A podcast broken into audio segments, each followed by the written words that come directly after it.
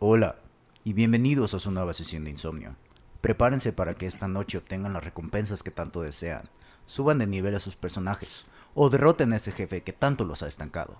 Mi nombre es Paco, alias el estratega Manco, y me acompañan en la mesa mis queridos amigos, Ostora con su más reciente alias de Pable Michi, y Oscar, alias Remenez o El Patrón. ¿De qué me perdí? Me lleva la verga. No puedo creerlo. Quédense con nosotros para llenar sus horas de desvelo o simplemente ser su ruido blanco mientras van de turno en turno, explorando el mapa, explotando recursos, expandiendo su imperio y exterminando a sus rivales. ¡Eh, eh, eh, eh, eh, eh, éxtasis!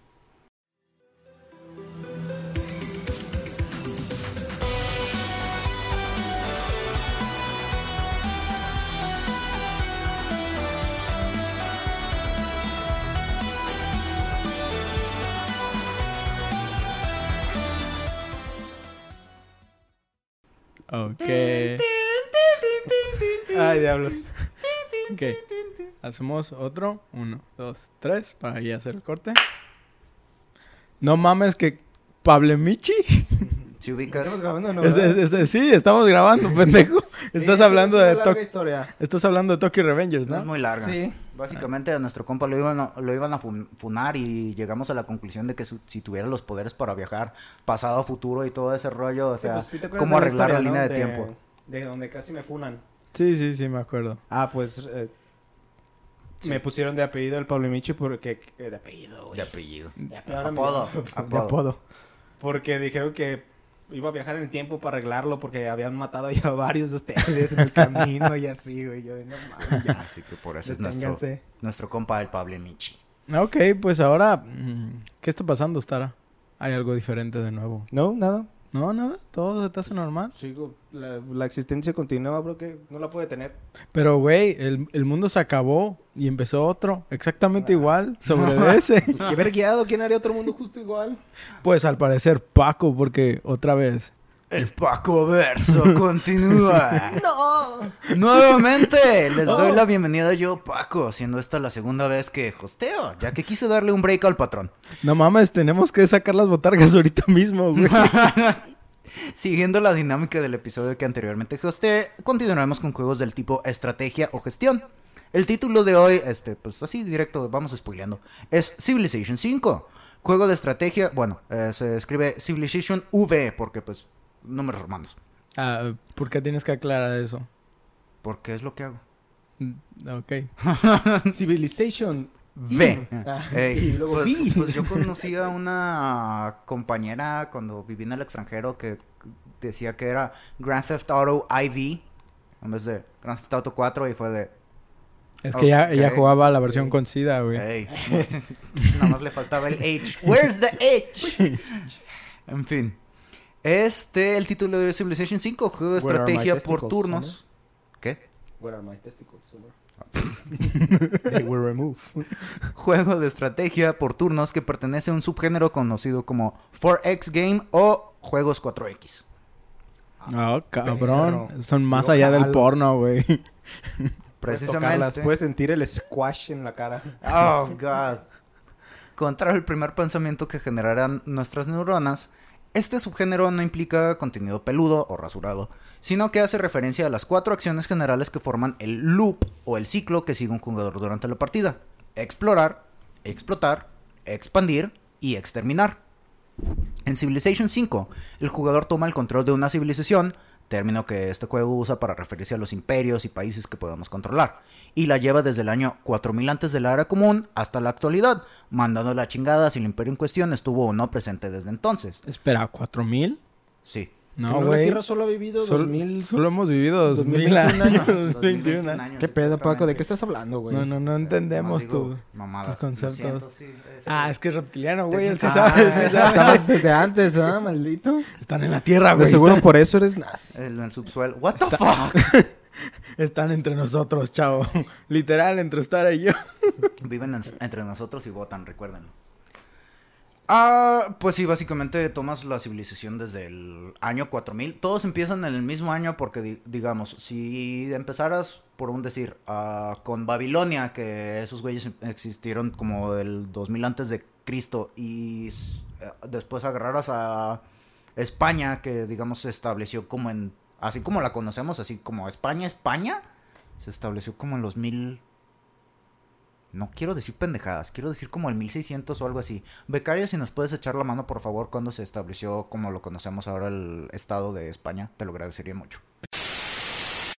Estimado Paco, te recuerdo que abandoné la preparatoria para venirme a trabajar con ustedes. Lo que no quería es tener que estar dando con datos históricos y matemáticos, pero bueno, ya que hiciste la requisición, parece ser que todo coordina el 2 de enero de 1492.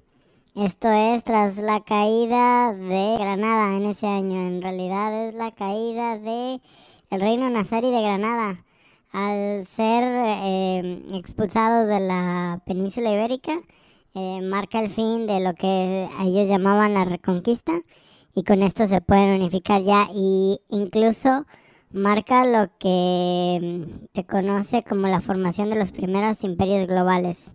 Esto es, son los imperios españoles, el imperio francés, el imperio británico y el imperio portugués. Ah, y el imperio ruso y el imperio japonés también. Si por ahí alguno de nuestros escuchas es español y tiene más información sobre esto, con gusto lo leeremos. No nos maten, por favor. Pinche becario rifado, le voy a subir el pinche sueldo al cabrón. Sí, por favor. De una maruchan a dos maruchan. Un besito. En fin. ¿Qué? Sí, primero, una aclaración sobre este juego. Ah, bueno, basi- sí, como todos empiezan al, al mismo año, todos empiezan igual para mantener el juego balanceado, ¿no? ok, ah, aquí es... Quiero suponer lo mismo que en Age of Empires, que tienes como épocas, pero No. el tiempo avanza. Bueno, sí, tienen, sí, sí tienes de cierta manera épocas por cómo vas descubriendo la tecnología, pero no, no cambian tanto la... Es que no sé cómo funciona la mecánica de épocas muy bien en Age. Mm, O sea, es te que- dan unidades nuevas, ¿no? Básicamente es lo que Se hace. dan tecnologías nuevas. Ajá, Te te- dan ah, abre- abres tecnologías, evolucionas Es- como civilización. Es que aquí más bien, no, no, no es para nada como ese sentido. Aquí más bien tú vas, em, vas investigando tecnologías Ajá. y ahí ya es cuando entras a nuevas eras. Las tecnologías que desbloqueas te desbloquean eras nuevas y este, eh, dependiendo de si entras a una nueva era, por ejemplo, te da un bufo de que, ah, ahora los, lo- los espacios que te daban uno de comida, te van a dar dos de comida por turno. O cosas por el estilo. Simplemente te dan así. Cambiar de, de era en estos juegos te dan una, un pequeño boost en cierta área. Pero en sí, pues el gameplay no lo cambias mucho. Simplemente es como un bufo. Sí, sí. ¿Es un bufo? Sí, pero no de insomnio. Ah. Lo No, siento. Ese es de bufo. Ajá. O sea, Ajá. Entonces, primero, una aclaración sobre este juego, debido a que es lo que comúnmente me preguntan los neófitos. Es un juego que ¿Los se qué? puede... ¿Cómo Neófitos. me dijiste, maldito? Eh, La gente que es novata. Ah. Es un juego que se puede jugar en línea contra otros jugadores, pero lo más habitual es jugarlo contra la máquina, ya que en el multijugador la duración de los turnos se puede prolongar al grado de que ya no es viable o disfrutable esperar a que los demás estén terminando sus respectivos turnos.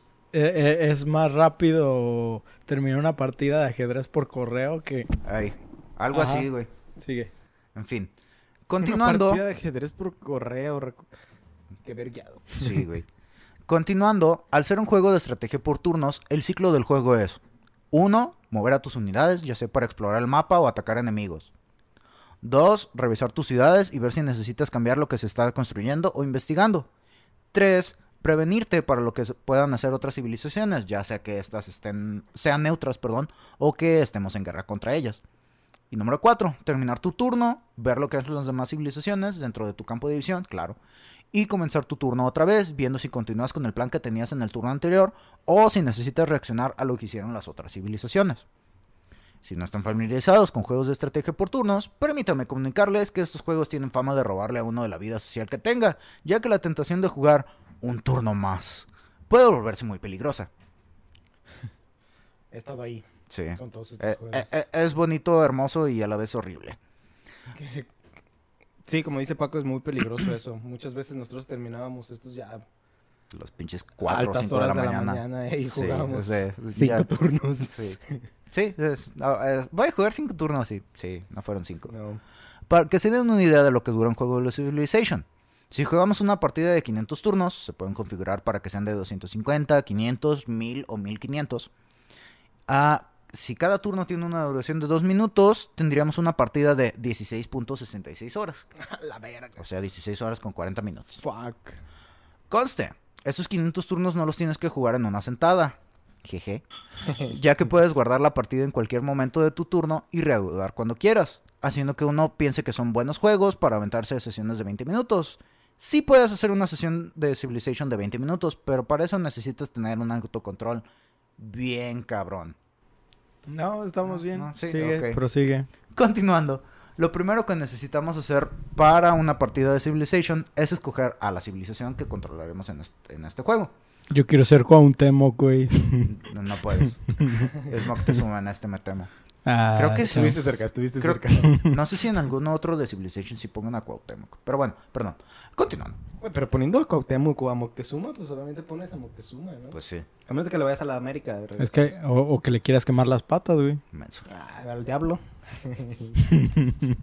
Todas las civilizaciones son muy similares, que me preguntabas hace rato, Hikatsu. Mm. Exceptuando ciertas unidades especiales, una habilidad exclusiva de cada imperio y el área de inicio. Por ejemplo, los aztecas tienen la habilidad especial cautivos para sacrificio, la cual le confiere al imperio puntos de cultura cada que matan una unidad enemiga. Además de que tienen el guerrero jaguar, una unidad que recibe un bono de 33% a su daño y movimiento cuando se encuentra en un terreno de bosque o de jungla. El Black Panther Región 4. Ándale. Respecto al área de inicio, O el original. No sé de cuánto. Ah, en fin. Los aztecas inician en una zona del mapa en la que abunde jungla. Porque supongo pensaron obvias que eran más bien mayas que aztecas. Porque pues los mayas eran más de. Vivían, viven la en una zona donde hay más jungla. No, todos son jungla, ¿no? Pues, pues. todo lo que era la- el del centro de México para abajo. Porque para arriba no había más Bueno, civiles. sí, no te creas, sí, también al centro del país. Estoy bien pendejo. Continuando. Los alemanes, por otro lado, tienen la habilidad de furor teutónico. Guiño, guiño. La cual reduce el costo de mantenimiento de unidades terrestres en un 25%. Su unidad especial es el Panzer, el cual reemplaza el tanque base, dándole 10 puntos más de fuerza de combate, combate, perdón, y un punto extra de movimiento. La civilización alemana, sin embargo, no tiene una tendencia de terreno asignada para, su inicio, de manera que pueden empezar así en un terreno que sea que tenga tanto colinas, como bosques, como planicies, como etcétera, Porque etcétera. los alemanes, los alemanes son una verga. No necesitan terreno, ellos dicen aquí. Donde pongo la piedra, pongo mi, ba- mi base. Sí, de hecho. Una vez que decidimos cuál es la civilización con la cual queremos darle salsa a nuestros enemigos, necesitamos Mm, configurar la partida, lo cual conlleva cinco elecciones. Uno, el tamaño del mapa en el que jugaremos, lo cual determina el número máximo de civilizaciones en la partida. El más pequeño permite solamente dos civilizaciones con cuatro ciudades-estado. Y el más grande permite 12 civilizaciones y, dos, y perdón, 24 ciudades-estado. Número 2. Determinamos el tipo de mapa, que se genera aleatoriamente, pero podemos escoger las tendencias, tales como continentes grandes, pequeños, islas o un supercontinente. Pangea. 3. La cantidad de oponentes en la partida y las civilizaciones que tienen. Podemos elegir civilizaciones específicas o dejar que el juego las determine de manera aleatoria. Cabe mencionar, dos jugadores no pueden usar la misma civilización, de manera que no puedes tener, por ejemplo, dos Holandas en el mismo juego. Qué chafa, güey. Me van a faltar nieves. Estaba pensando en la michoacana. No, güey, imagínate, güey, ¿con quién estás en guerra? Con Gandhi, güey. ¿Y tú? Con Gandhi. Ah, chinga. Ah, cabrón, ¿Es el pero- mismo o es el otro? Est- están bien separados, güey. ¿Gandhi uno o Hay Gandhi dos dos? Gandhi. Ey, ese sería un problema también de logística. Sí, no es Ah. como... Creo, creo que, no sé si en juegos como Overwatch, pero que podía... Hay, hay algunos juegos de este estilo que puedes repetir repetir personaje. Y así como de que, güey, me mató... No sé, voy a decir un nombre por nomás decir porque yo no juego eh, Overwatch. Me mató Genji. Genji no estaba de nuestro lado, güey. Ya sé que- No mames, el Kenji. Pinche- Traición. Traicionado. También necesitamos seleccionar la dificultad de la partida, lo cual determina cuántas ventajas o desventajas se le dan al jugador y a la máquina. Hay ocho niveles de dificultad, que son asentador, caudillo de Chieftain, jefe militar de Warlord, príncipe, que es la dificultad normal en la que ni el jugador ni la compu reciben ventajas, rey, emperador, que es la dificultad máxima en la que yo logré ganar, inmortal, Ah, Maradona. ¿eh? Maradona. Maradona. Dieguito Maradona. Te lo juro por Diego, Manuel. Ah, porque básicamente, este, las primeras tres dificultades te dan, te dan chance así de que, por ejemplo, la computadora va a ser un poquito más pasiva, de que no, no va a ser tan agresiva al momento de establecer ciudades, no va a establecer ciudades cerca de ti para darte chance de que tú expandas tu imperio. O no van a ser tan agresivas en cuanto a que, ah, es que ya hiciste esta chingadera que a mí no me gusta, entonces ya te voy a declarar la guerra te dan más chance ah, para que pues no te partan en tu madre tan rápido, que tengas Pues, chance. eh, pues es como un poquito el sistema de Warhammer de los sistemas de amistades. Ajá. Que, o sea, el hecho de que tú hayas decidido establecer, no son amistades, pero son como diplomacias con, diplomacia. con alguno y estar de buenas, este, buenas expectativas con él. De la Buenos nada, términos. cierta, buenos términos, perdón. Este, de la nada vas a estar haciendo acciones que no les gustan, ¿no? Ajá. Y empieza, es ahí Se donde... empiezan a amputar y Ajá, es y es como de que... "Ay, Maldito güey". pagano, pisaste mi tierra. Morirás por eso. de- Sí, de hecho, eso también pasa en Civilization. Pisas- pisaste mi tierra, la tierra que yo vine a conquistar y le quité a otros cabrones. Mía. ¿Cómo te atreves? Y Ajá. por último, seleccionamos el ritmo o la rapidez del juego, lo cual determina la cantidad de producción que se necesita para construir un edificio, investigar una tecnología o el oro que necesitamos para obtener X cantidad de influencia con una ciudad y estado. Ya ves que, como siempre, ah, una cosa que existi- existe y existirá siempre son las, las maiceadas. Darle dinero a la gente y ya tenemos apoyo.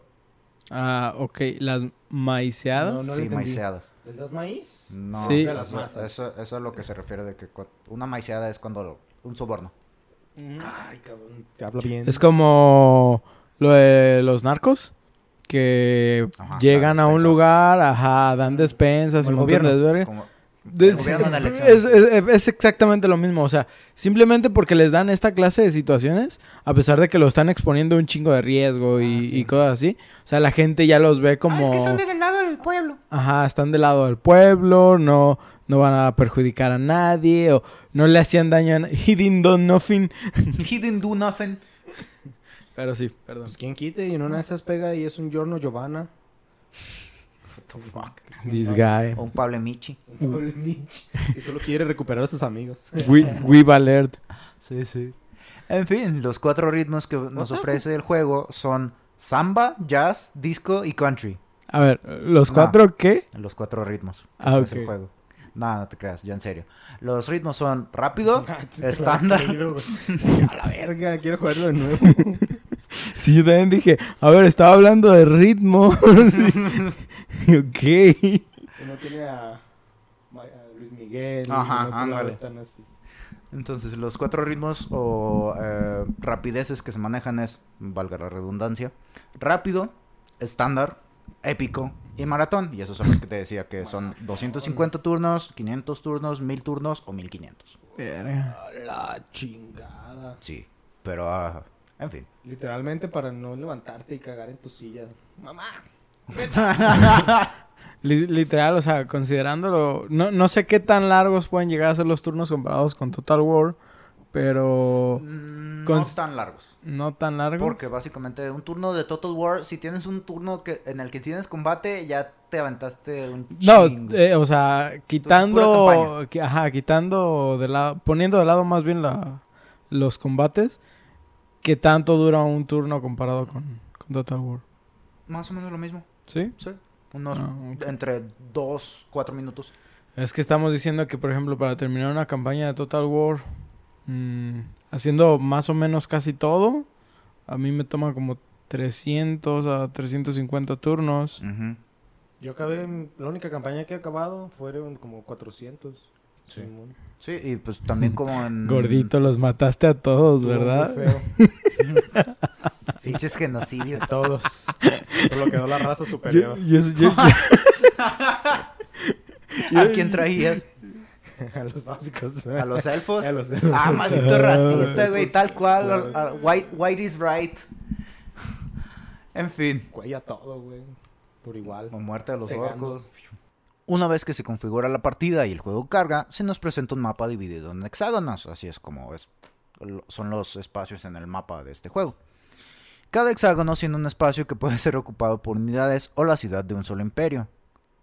Si se le ordena a una unidad avanzar a un espacio que ya ocupa una de otra civilización, se inicia un combate.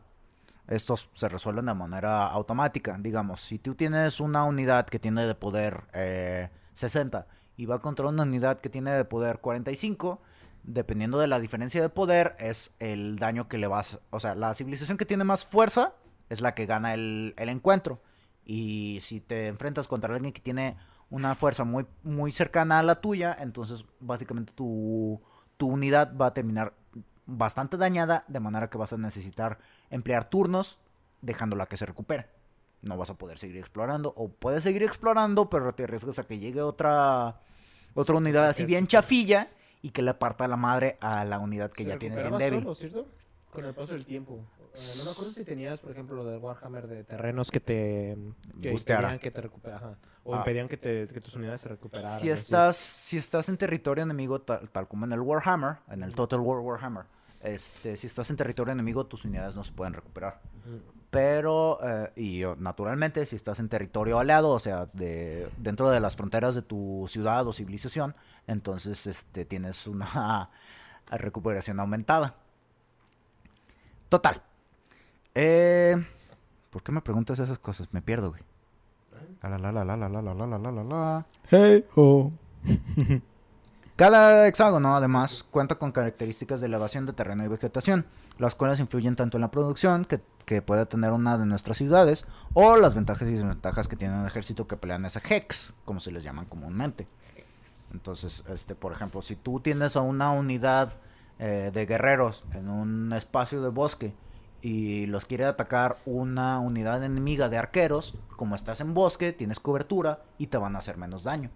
O si, te, y- o si tú quieres atacar a una unidad que está de otro lado de un río, tú vas a tener una, una fuerza muy reducida, creo que se te la reducen como en un 33% por ese hecho, de que estás cruzando el río para atacar. Entonces vas a desgastar a tus unidades. ¿Un tercio de la banda se murió pasando el río? No, un tercio, de- tienes, estás peleando a, un te- a dos tercios de tu fuerza por el cansancio.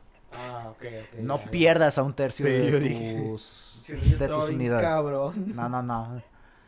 En fin. El jugador... Ah, perdón, perdón. Ah, y también otra cosa que... Otro tipo de terreno que existe es el terreno de montañas. El cual solamente puede ser atravesado por unidades aéreas. Ya después conforme vas avanzando y desbloqueando tecnologías puedes cruzarlas con aviones. O si eres, por ejemplo, Cartagena, eh, ellos tienen la capacidad, la habilidad más bien de cruzar montañas. Ya. Como las ratas que sean túneles. Ándale. O como Como los orcos también. Ajá. Ajá. También los enanos. ¿Por qué será? subespecies al fin y al cabo. El jugador comienza con un par de unidades en juego. Estas unidades son una de asentadores, llamadas así porque son los que crean nuestras ciudades o asentamientos, y una de soldados. Cada unidad cuenta con una cantidad de dada de puntos de movimiento, el soldado tiene dos puntos y el asentador tres, por ejemplo. Una fuerza de combate que determina cuáles unidades puedes, puedes vencer, ya lo mencionaba. Y un alcance de visión, el cual determina cuántos hexes alrededor de la unidad podemos ver. Y pues básicamente, como en, en la mayoría de los juegos de este estilo, tú empiezas con el mapa todo oscureci- oscurecido y conforme vas avanzando vas descubriendo, pero si te alejas de las zonas que ya descubriste, ya no tienes visión de esa parte, de qué hay, qué unidades pueden haber en esas partes del O mapa sea, necesariamente tienes que tener una unidad cerca de algo para o- para tener observarlo. la visión. Sí, Sí, a, men- pues, a menos de que esté dentro de tus fronteras. Buscando el realismo, ¿no? Yep. De que a veces ibas de exploración y ya había una línea de monos en tu borde, ¿no? Y tú, ay, ay, qué pedo. Sí, pues, si- similar a, a Age o StarCraft, que nomás se queda como con un blur Ujú. oscuro. Ajá. Y lo puedes ver, pero no puedes ver qué está pasando ahí, ¿no? No puedes ver si Puedes vienen ver el tropas terreno, enemigas. pero no si hay unidades. Sí, sí. Ujú. Así es como es. No mames, ¿sí? La mayoría de los... la mayoría de las unidades tienen una visión de más uno, lo cual significa que ven que ven el hex en el que están y un, un radio de uno alrededor de ese hex. Entonces, en Aquí de total- observación. Ajá, entonces en total ven aproximadamente no, no aproximadamente, ven 7 hexes. Ya. Entonces, este, al ah, sí, es lo que mencionaba, que eh, al inicio todo está cubierto por nubes, presentándonos la primera ex del juego, explorar. Gracias. Diablos. Sí. Para revelar el torneo de Hadakex, así tienes que ir moviendo y, y explorando. Y conforme exploramos con nuestras unidades, descubrimos recursos, campamentos de bárbaros que nos at- atacarán hasta ser exterminados. Ciudades-estado, las cuales son independientes de las civilizaciones, pero nos podemos ali- aliar a ellas para obtener beneficios. Y tarde o temprano podremos encontrar las civilizaciones, con, eh, civilizaciones contra las cuales competimos. Shot cada que Paco diga civilización en Sí, este güey. podcast. Ah, ya. Suelo, cabrón. Una de las primeras decisiones importantes que debe de tomar el jugador es la de dónde fundar su primera ciudad, la cual será la capital de su imperio. ¿Qué? Pero señor, este es un lago. Quedará Va a mamalón. quedar mamalón. Está en un cementerio, seguro que quiere forjar una primaria. Era mamalón. Qué pedo con eso anda la neta. Ah, es la onda, güey. Al tomar esta decisión, el jugador debe tener en cuenta que una vez fundada, la ciudad no puede ser movida, ni que fueras a contratar a un Matute Remus ultramamalón. ¡Empujen! ¡Empujen! Antes de fundar la ciudad, sin embargo, el jugador debe de tener en cuenta los valores de producción que aportará cada, hex por turno. Los valores de producción, que son individu- individuales para cada ciudad, y cada una aporta a los valores totales que tienes eh, acumulados en el imperio, son los siguientes. Tienes comida, la cual se usa para subir la población de una ciudad. Cada punto de población que tiene la unidad es un cabrón al que puedes poner a trabajar un hex. Así que una población, perdón, una ciudad con una población de 5 puede sacarle provecho a 5 hexes. La comida que aporta cada hex se representa mediante manzanitas. Mm. Industria. ¿Manzanas rojas? No, son verdes. ¿Por qué? Porque para que no lo confundas con el rojo de los enemigos. Ah, ya. diseño. Entonces, industria, al cual le puse así para no decir que produces producción. Este valor determina la rapidez con la, constru- con la que construyes edificios, unidades o maravillas, de las cuales les hablaré en unos momentos. La industria se representa mediante martillos. Lo bueno que no tienen oso. O un látigo, Ah. bro. Yo lo vería como un látigo. Trabaja. Trabaja. Un tambor. Tun, tun, tun, tun. A huevo. El siguiente recurso es el oro, el cual se usa para hacer tratados con otras civilizaciones, comprar unidades o edificios, comprar hexes a las que no se tenga acceso en una ciudad, etc. Darle impuestos al papa. Ey. Este valor estoy seguro de que ni se imaginan cómo se representaría. Oscar, ¿cómo te imaginas que lo representan? ¿El qué? El oro. El oro. Ajá. Pues monedas, ¿no? O lingotes. Con un pajarito. Ah, con digo, por lo que por lo que dices, bueno, no sé cu- cuánto tiene la historia de las monedas en creación, pero ah, estaba pensando más en lingotes. Mm. Pero sí, monedas. Monedas fue tu, fue la, lo correcto. Otro recurso que... ¿No hay pajaritos? Sí, pero ese es más adelante. ¿No es elote? Ustedes saben, juegos de palabras. También tienes ciencia, la cual está usada para desbloquear tecnologías que habilitan la construcción de edificios nuevos, el reclutamiento de unidades más avanzadas y pueden revelarnos ciertos recursos estratégicos, tales como caballos, los cuales son necesarios para reclutar caballería. Este valor se representa... ¿Qué traes, güey? Nada. Ah, nada. Esa gorda, Este valor se representa mediante matraces Erlenmeyer. Ostara, tú que llevaste laboratorios de química, explícale a los escuchas qué es un matraz Erlenmeyer. Ah, pues mira, es un vasito de vidrio. Le pones agua, No me le conectas. Pues es un vasito, ¿no? le pones agua. Le pones agua y le pones ácido. Es un recipiente de vidrio que se utiliza en prácticas de laboratorio Tiene una para... boquilla y luego Mm. se expande como cónicamente y abajo tiene más vidrio. ¿Cuántos de esos tienes en tu casa, güey? Pinche Walter White. Continuando. Ignorado. ¿Eres, Y- eres policía? ¿Eres un policía? No me lo robé del rebo. ¡Oh! En el rebo no había. No, no había. ¿Dónde los agarré? No pienses en eso, na- no digas eso en el aire. Entonces, el otro recurso que tenemos es cultura, la cual se usa para desbloquear políticas en nuestro imperio, que nos dan beneficios como aumentar la industria que nos otorgan ciertos edificios, reducir el coste de mantenimiento de nuestras unidades, darle más puntos de movimiento a nuestras embarcaciones. Estas políticas se dividen en diferentes árboles, por los cuales vas progresando y te van dando beneficios mayores. Está el árbol de la derecha y el árbol de la izquierda. Por ahí puedes ver el árbol lejos. El árbol lejano. pendejos. Hay un árbol que te da beneficios bélicos, como reducir costos de mantenimiento de tropas, otros que te ayudan con la exploración, otro árbol que te da beneficios a la cantidad de ciencia que generan bibliotecas, y así sucesivamente. Ya Si agregas bibliotecas, hay menos religión. Invertir. no, por suerte aquí este son mutual no No son independientes. no son Mm. interdependientes entre sí. Ya. Ay, qué poco realista. Mm, eh, un poco. Ya teniendo una ciudad establecida, podemos escoger qué construir y qué investigar. En un principio solamente podemos reclutar soldados, asentadores y exploradores, unidades que no reciben penalizaciones de movimiento por atra- atravesar hexes de bosque o cruzar ríos. Y también podemos construir un monumento, un edificio que otorga dos puntos de cultura por turno. ¿Un monumento? Monumento, sí. ¿Un monumento? ¿Un coche de monos? ¿O es un mono? ¿O los monos lo hicieron?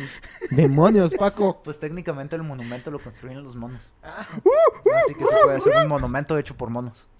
Menso. ¡Diablos! Diablo, señorita. Diablos, monito. Y este edificio otorga dos puntos de cultura por turno.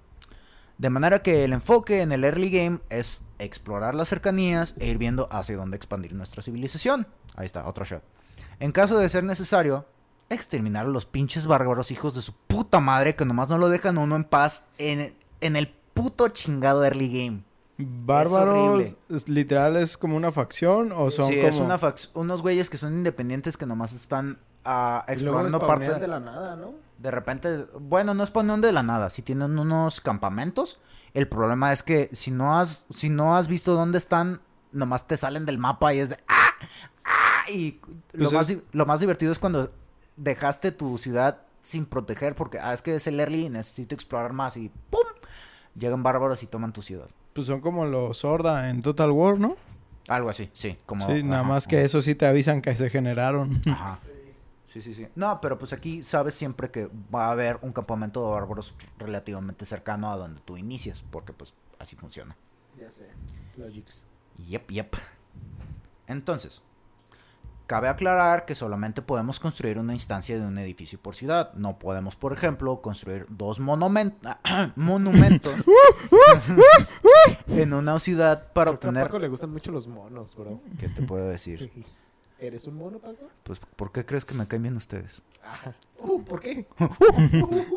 Construir dos monumentos en una ciudad para... Ah, no podemos construir dos monumentos en una ciudad para obtener cuatro puntos de cultura por turno. No es así como funciona, lamentablemente. Eh, básicamente, tú siempre tienes un, un progreso.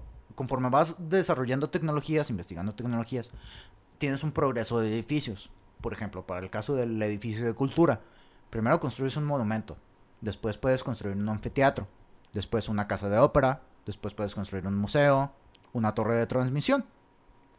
Y este, esto nos lleva mágicamente a la transición a el árbol de tecnología, que pues ah, conforme vas por- progresando por el árbol de tecnología, eh, esta progresión la tienes para todas las cosas, tanto para los edificios de cultura, los edificios de ciencia, los edificios que te pueden generar dinero, como para tus unidades, que empieces con un guerrero X. Y bueno, tien- tienes ciertos tipos de unidades, que tienes los soldados, tienes a los que son de caballería, tienes a, tu unidad de rango, los que atacan a distancia. Por ejemplo, los soldados empiezas con guerreros. Después, cuando descubres este el acero, perdón, el hierro, perdón, puedes hacer legionarios. Después los haces upgrade y los puedes hacer espadachines. Después los haces mosqueteros. Después los haces fusileros, infantería y ya de los últimos que hay son la infantería moderna. Y luego después de eso vuelves a agarrar aldeanos y les das picas. Lo, lo chido es que una de las últimas unidades que tú puedes desbloquear es un equipo de XCOM. De XCOM, literal. Ajá.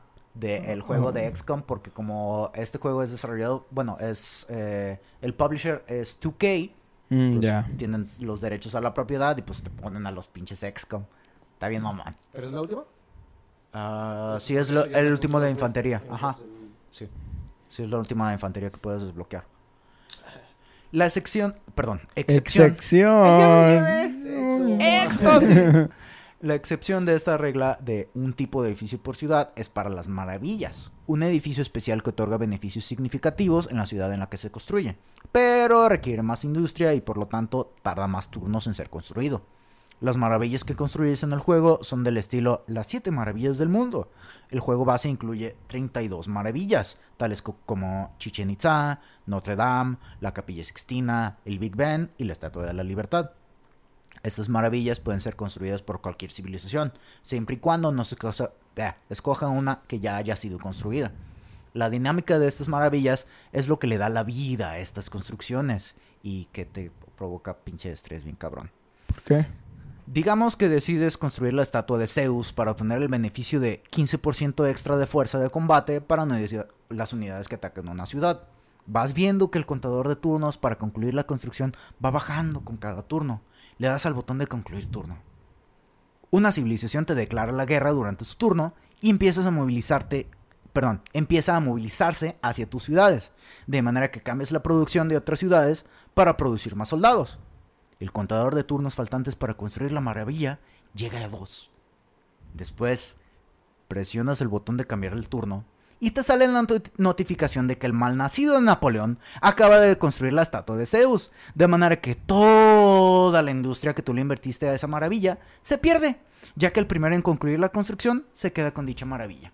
Chale. Cagado, ¿Qué? qué culero está eso. ¿Te, imaginas, güey? Está bien verga el altar que le hiciste a la Virgencita. No, ya lo tenían acá en Jocotepec, güey. Ya, Lo completaron acá, güey, ya valiste verga, destrúyelo. Sí, güey, ya. Ya los cholos de esta colonia no serán protegidos. O sea, no te avisan de que este güey empezó la construcción de No. tal mamada. O No. cuando estás en la lista de maravillas te dice esta ya está ocupada. O no sé, alguna mamada. Ah. empiezas y. No- La ONU era es más- filtrando eso. Te, obviamente te bloquea el... Si ya está construido, por ejemplo, Chichen Itza, no puedes empezar tú a construirlo en otro lado. Porque ya, o sea... Pero si ya está construido. Ajá. O sea, si está pero si un güey ya está en proceso de construirlo y tú empiezas a construirlo, pero tienes más producción y se la ganas, ya te lo chingaste a él. Así como te pueden chingar a ti la máquina, tú te los puedes chingar a ellos. Porque si tú te pones a explorar cerca de las ciudades, este, tú tienes ciertos hints visuales dentro de la ciudad para ver qué están construyendo. Entonces, si tú ves que están, tiene algo como la forma de las pirámides de Giza, te quedas, "Hmm, ¿qué será? que tiene en forma de las un cuadrado. Verga. no, pero, Estoy eh, construyendo este cubo. pero por, por lo que veo, o sea, hablando de juegos similares, aunque no tanto, eh, el sistema de maravillas sí está muy diferente de lo que es en Age 2, pues. Que cada civilización tenía su propia maravilla, no había pedos con, con, con decir, ah, me la ganaron. No. Pero el hecho de que pusieras la maravilla no era nada más un bufo, literal, era como una forma de ganar. Sí, sí. Victoria. Me Y... acuerdo que aquí también ganabas con eso, ¿no? Sí. Puedes ganar con el mismo- Sí, como las, ¿cómo se llaman? Como las maravillas, eh, la gran mayoría de las maravillas que tú construyes te generan cultura. Una de las ah, condiciones de victoria es mediante cultura, mediante generación de cultura. Ya, ¿oíste, UDG? Eh, pero no. Para concluir la parte de lo que se puede construir en una ciudad, hablaremos de los proyectos, los cuales se desbloquean más en el más hacia el late game. Y se pagan con horas extra de pizza. Baboso, güey, no hablemos de economía. Es divertido porque es cierto. El primer proyecto del que hablaremos es la fuente de un chingo de memes de este juego, el proyecto Manhattan. Monos, ¿recuerdan que se desarrolló con el proyecto Manhattan? Es la bomba, ¿no? La bomba. Los, los superhéroes, ah, los vengadores, Manhattan. Watchmen. ¿El Watchmen? Güey, ¿La bomba? ¿Cuál bomba? La bomba atómica, ¿no? Así Sí, que es. estuvo wow. Pinche, Este, pinche Dolop me trae así, Einstein. güey. Que pues tenían un chingo de raza. La sí. pinche foto del proyecto Mattenheim. Oh, Hoy, hoy, hoy, hoy. Mattenheim. Es que te estaba escuchando a ti. Guten Morgen, Guten Volkswagen. Morgen, Oscar. No, Shinji. No, cuando, cuando dijiste Manhattan, sí llegó a mi mente luego lo, es la bomba, güey. Güey, es la bomba. Big pero, pero, parte de mí también pensó en el otro proyecto, el de teletransportar un submarino. Ah, ya, ya, ya, ya, ya. Pero Ay, estabas hablando de algo real, así que sí, Pues sí. También fue. No, Cállate. me, me- a la- me refiero a que un evento que está categorizado Ah. como... Ya, ya, Sí. ya, entiendo. Lo anterior habilita la construcción de bombas y misiles nucleares, usando uranio, uno de los recursos estratégicos del juego. Recordando que todo lo que podemos hacer nosotros lo pueden hacer las civilizaciones enemigas. Cuando uno ve a inicio de su turno la notificación de que Gandhi terminó el proyecto Manhattan, se le frunce algo y no es el ceño. Gandhi. Sí, eso es lo mamón. nucleares. ¿No puedes mandar, eh, eh, qué, este, espías como para estar checando eso? Sí, de hecho, esa es una de las mecánicas del, mecánicas del juego que acabas de Che, explicar. Oscar, ya cállate. No, güey. Está bien, güey. ¿Te Aquí, las debes? de, ¿Dónde te las de debe? hecho, de hecho. Aquí otra aclaración, aprovechando que mencioné a Gandhi. Los líderes de las civilizaciones que controlan la máquina tienen ciertos aspectos de personalidades asignados. De manera que cada civilización tiene un nivel de Tlazulteotl, un nivel de agresividad, tendencias hacia el comercio o guerra y cosas por el estilo. A Pres- esta- perdón. A estar bien vergas, este, terminar una partida y ver el kill count hasta de Gandhi, ¿no? ¿Cuántas unidades más? Ah, eso estaría bien perro, güey. Creo que sí te aparece en una... Sí te aparece al final del juego este, una pantalla de estadísticas de que cuánto dinero generaste y cuántas unidades construiste, pero no sé si te aparece que cuántas unidades venciste. Debe de haber un mod para eso. Ah, Sí debe estar por ahí, yo creo. Yep, yep. Entonces, este, precisamente para pre- estas eh, tendencias sirven precisamente para prevenir que un líder histórico famoso por ser un pacifista no se dedique a arrasar ciudades como si fuera un Genghis Khan de los mongoles o Atila de los hunos. El problema es cuando en serio haces encabronar a uno de los líderes, líderes pacifistas y el juego se ve forzado a que te declaren la guerra. Y pues toman acciones, este... ¿Cómo se dicen? Overwhelming. Sobre... ab- uh, toman ah, medidas abrumadoras en tu Eh, contra. abrumadoras. ¡Power! Continuando con el proyecto Manhattan. Como podrán concluir, es uno de enfoque bélico. Al usar una bomba nuclear, por lo general se usan contra ciudades, se mata a la unidad que esté en el hex objetivo. Se dañan a las unidades en un radio de dos hexes. Se reduce la población de la ciudad a la mitad, si el objetivo es una ciudad. Y deja los hexes afectados por radiación. De manera que la bomba nuclear la puedes usar para acabar con las defensas de una ciudad y después tomarla con una de tus unidades. ¿Y qué Po- me- po- por eso Estados Unidos usó dos. no pudieron. Nada más que no tomaron la ciudad, simplemente terminaron la guerra. Y qué mejor si es la capital enemiga, ya que una de las condiciones de victoria, la victoria de dominación, como la denomina el juego, es tener bajo control las capitales de todas las civilizaciones que iniciaron, sea que éstas sigan en juego o no. El segundo proyecto disponible es el programa Apolo, el cual habilita la construcción de partes para una nave espacial, necesarias para construir una nave que viaje a Alpha Centauri, el sistema solar más cercano al nuestro. La primera, Se pasan de verga de que, güey, vamos aquí a la luna. Eh, la Centauri de una vez. ya estamos en eso, aquí lo, lo que se me hace chistoso es que considere a Apolo como el primer proyecto espacial. bueno, es que fue el que llegó a la luna. Bueno. Entre comillas. importante. ¿Los rusos qué? Sí, ellos ¿Y fueron los que qué? ganaron la pinche Guerra Fría, pero ¡ey! Los gringos fueron los primeros en llegar a la luna. Uh, Yay. Pinche piedrota ahí nomás. Flotando, orbitando. Una, una vez leí un artículo que decía que el primer vato que empezara a minar la luna se iba a ser trillonario. Pues sí, güey. Y- Pero según yo no se puede. Según yo hay un tratado internacional que dice que todo lo que está fuera del planeta es de todos, que no puede ser Vendido. monopolizado por alguien. Pues es como el mar de. México, que todo el mar le pertenece al pueblo, pero todos tenemos Ah, playas no, partes privadas. mar, sí. profundo. Sí.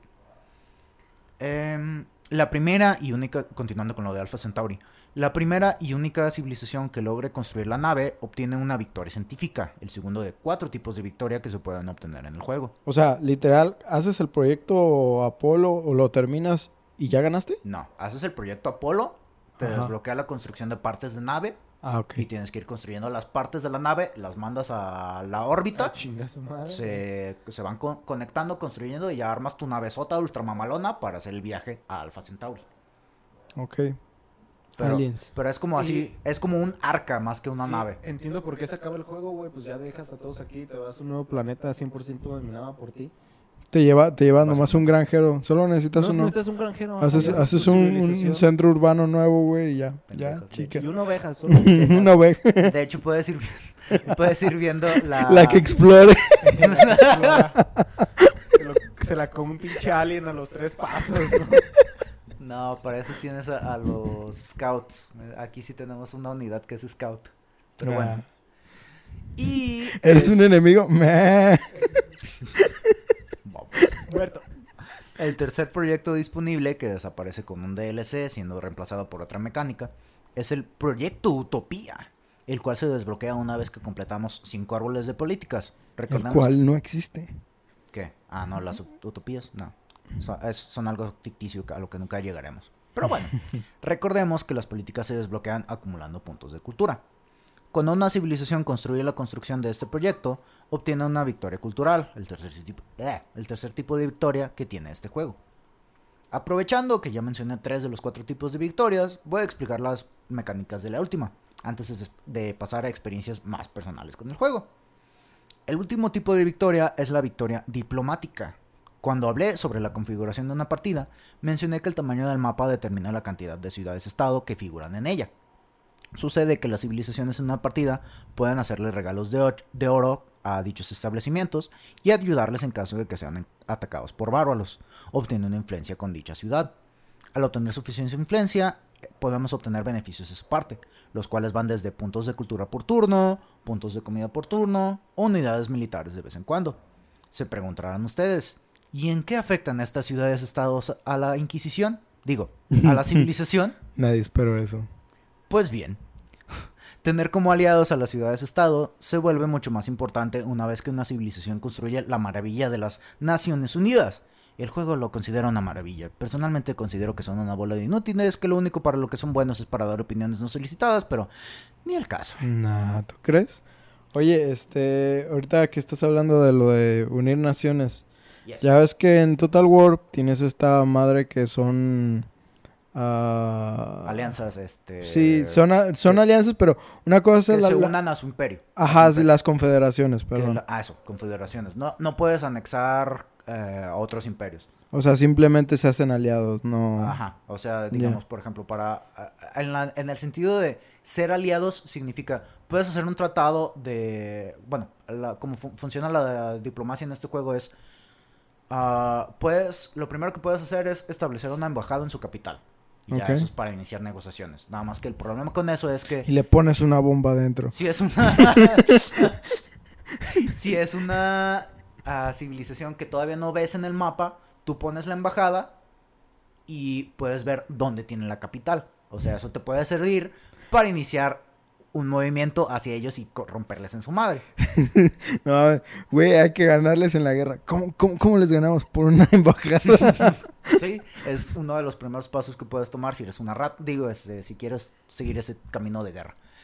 Y después de eso, este, puedes, este, intercambiar con ellos recursos, así de que, ah, es que yo, por ejemplo, tengo tanto de hierro que no estoy usando, te lo vendo en tanto. Te lo cambio por ese fierro que tienes ahí. Y ya acá, ellos van a tener acceso a ese hierro que tú no vas a poder usar ya, pero te van a estar teniendo que pagar cierta cantidad de oro por turno.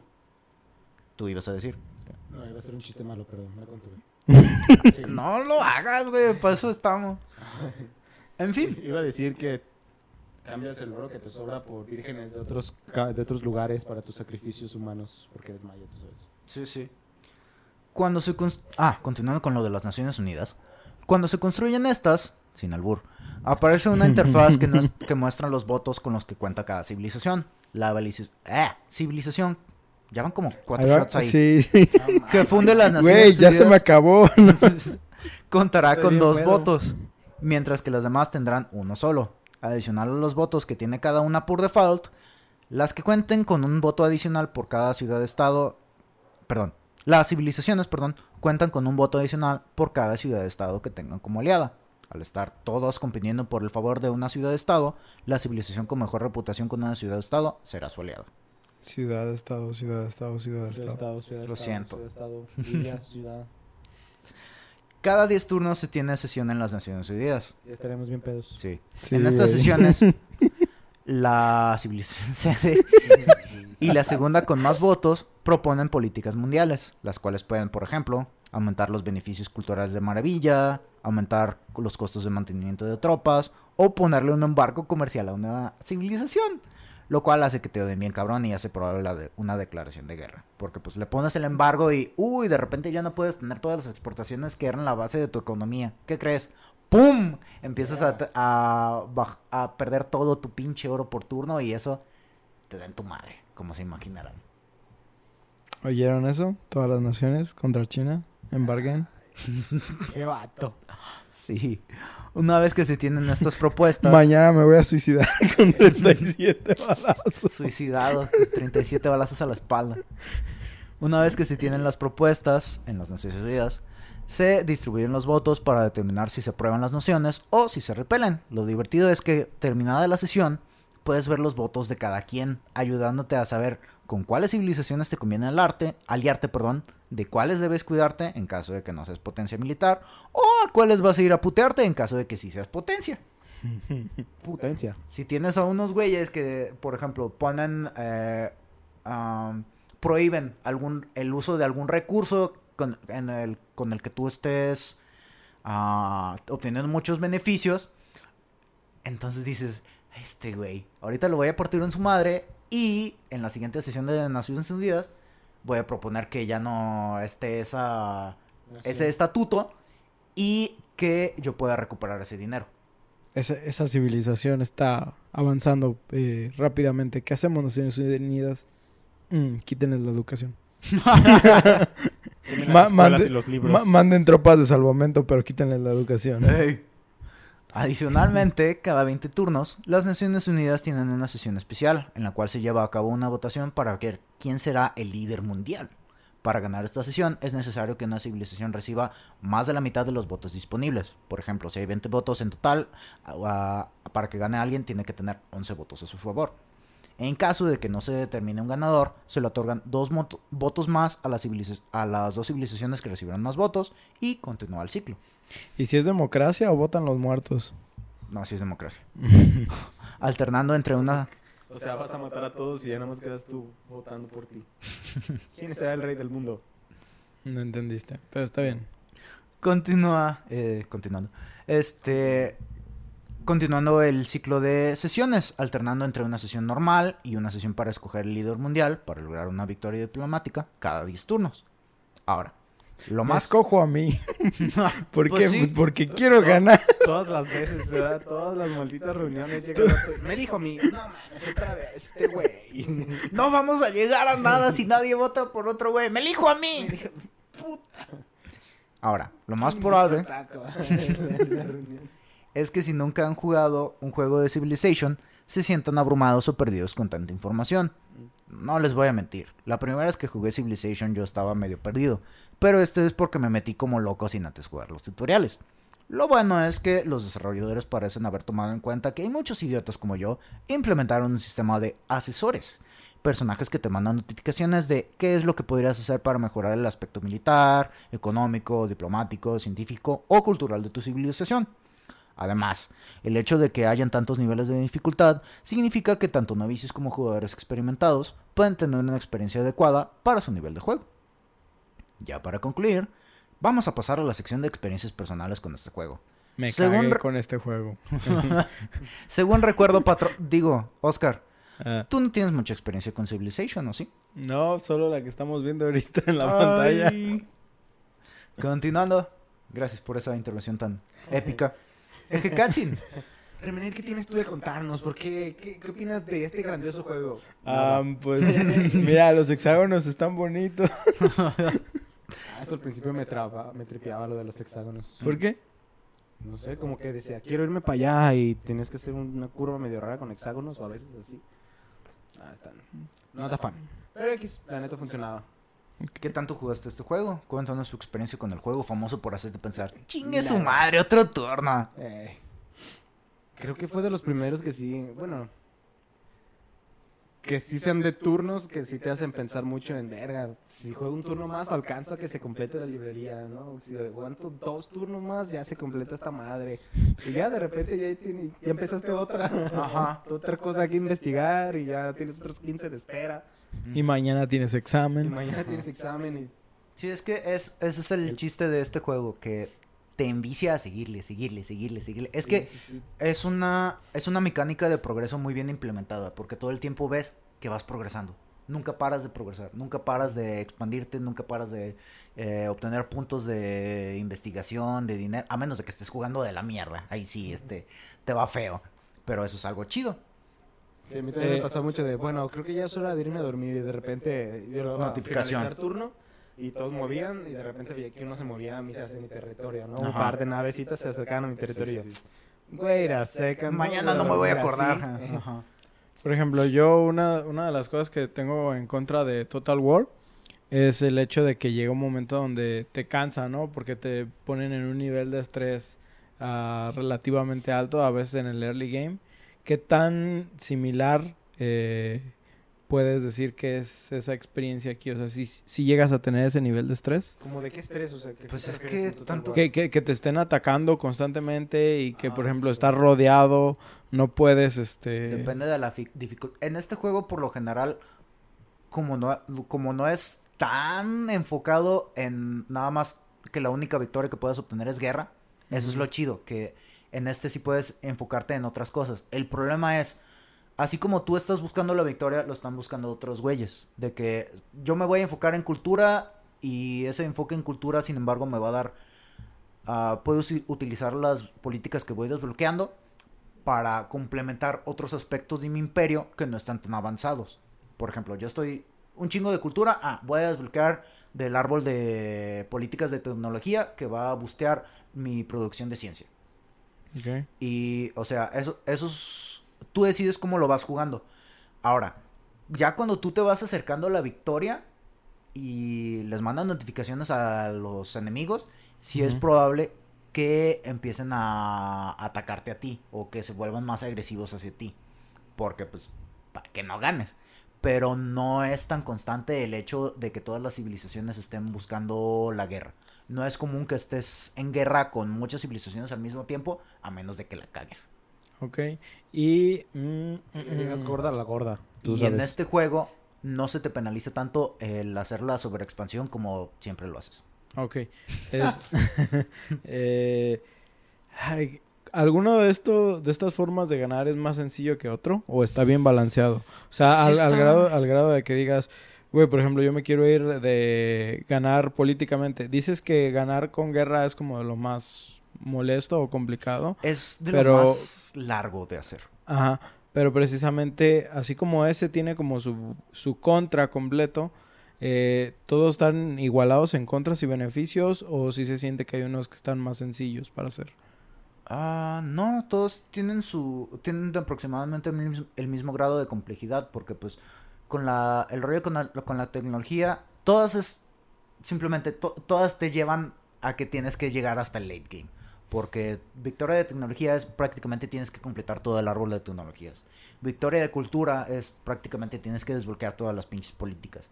Victoria de bélica es tienes que conquistar todas las capitales. Y la. ¿Cuál era la otra? Política, Sí, científica. no, ahí se ven las 16 horas, bro. Ah, no me acuerdo cuál era la 16 otra. horas. ¡Becario!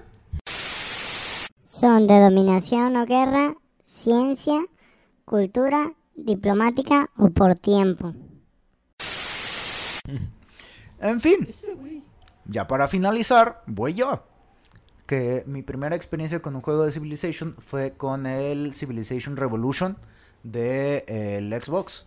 Eh, una vez este descargué, lo vi en el Xbox, en la tienda de Xbox, no me acuerdo cómo se llamaba en ese entonces, en el Xbox 360.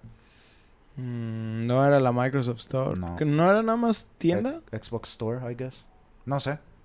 Pero bueno, vi que tenían un demo. Y fue de, ah, mira, juego gratis, demo. Sí, vamos calándolo. Y fue así como empecé a jugar en el Xbox el demo. Me envicié y fue de, sí, creo que este lo necesito comprar. Y pues básicamente yo era la única persona que yo conocía, o sea, no conocía a otra persona que jugara Civilization. hasta una vez en la, ya en la universidad, como pinches ocho años después, que lo dieron gratis en el Games with Gold del. Xbox. Y pues ya con eso, ah, mira, ya hay gente que sí lo juega. Ya, mira, les puedo dar tips. Ah, güey, hay gente con cual hablar de este juego por fin. sí. Eso fue antes de que Paco se metiera mucho a los, ah, ¿cómo se llama? Message boards, a los um, Reddit. Ah, ok.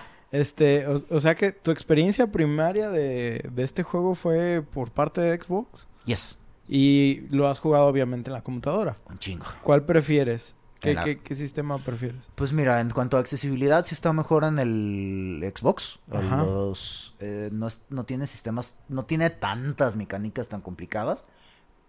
Pero una vez que ya le agarras el rollo al Civilization en la compu, bueno, por lo menos en este, en el Civilization 5, cu- ya una vez que le agarras el rollo a todas las mecánicas, es un juego que tú puedes jugar, eh, tú puedes dedicarle 2000 horas y no la sientes. Y de hecho, eh, algo así es. No, sí lo la que- sientes, Paco. Tú me has dicho que sí. No, am, eh, viendo de nuevo el video, neta, dan ganas de volverlo a jugar.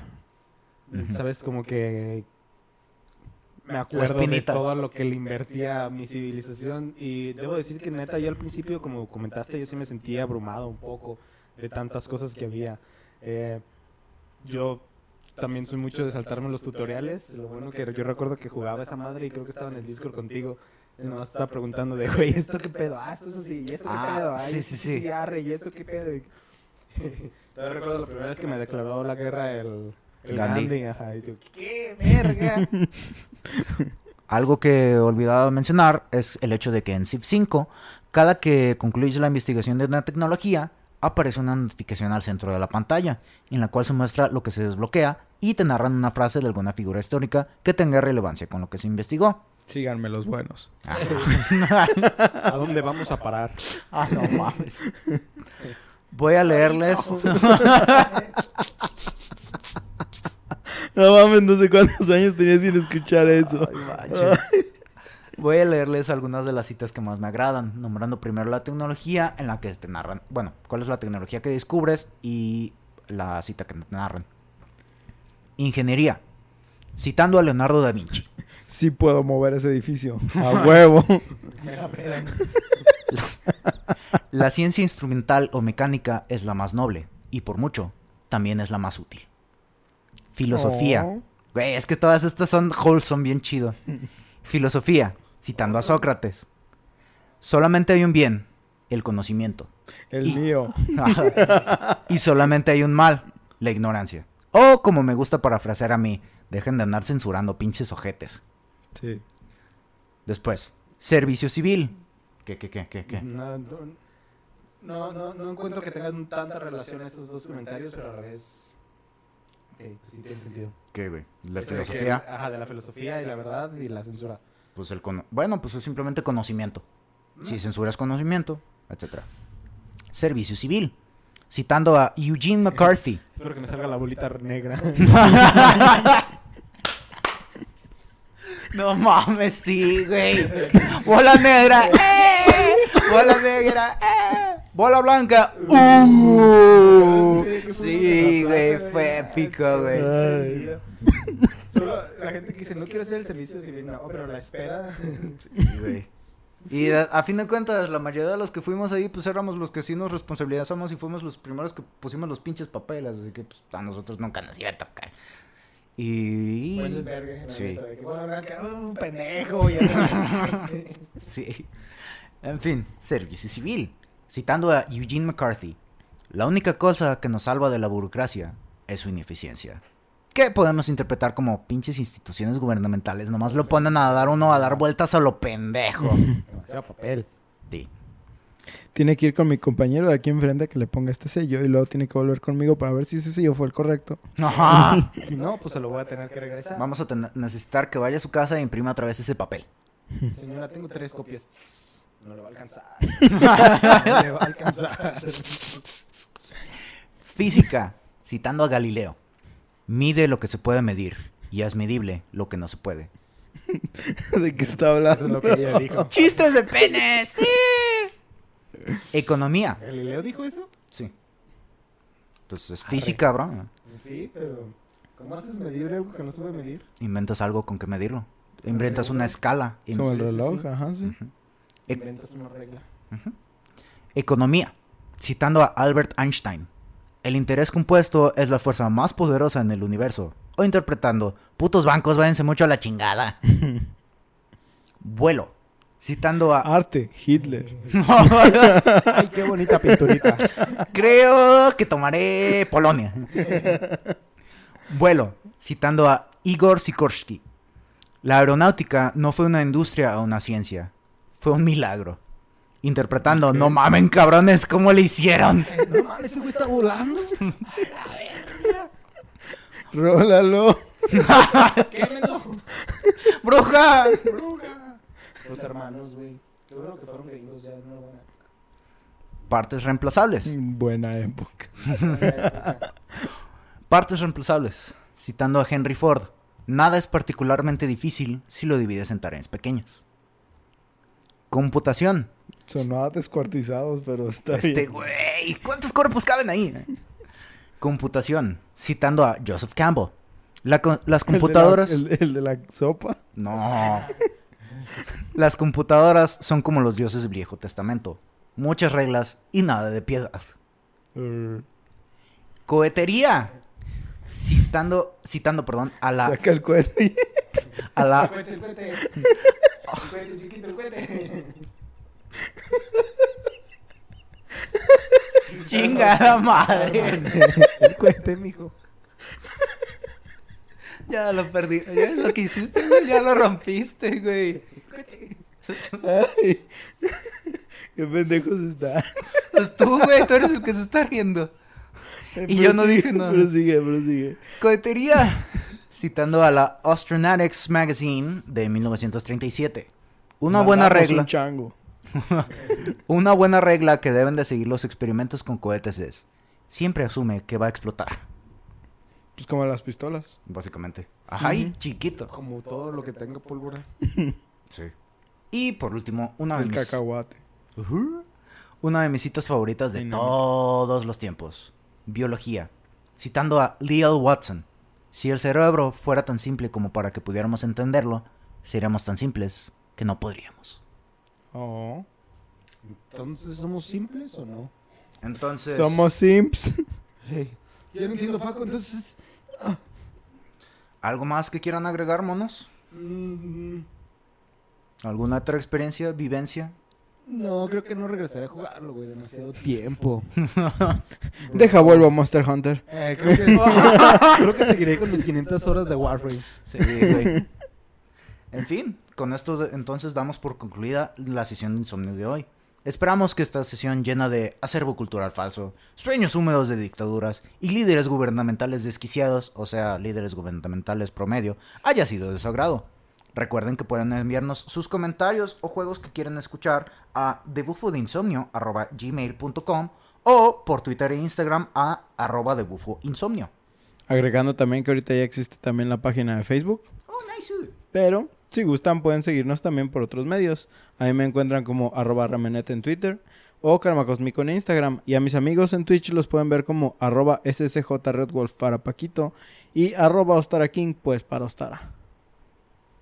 También recordarles que este podcast se lo pueden escuchar en todas sus plataformas de Spotify, Google Podcast, Apple Podcast y Anchor, entre muchas otras. Si gustan dejarnos un review por parte de alguno de estos servicios, con gusto lo leeremos en el programa.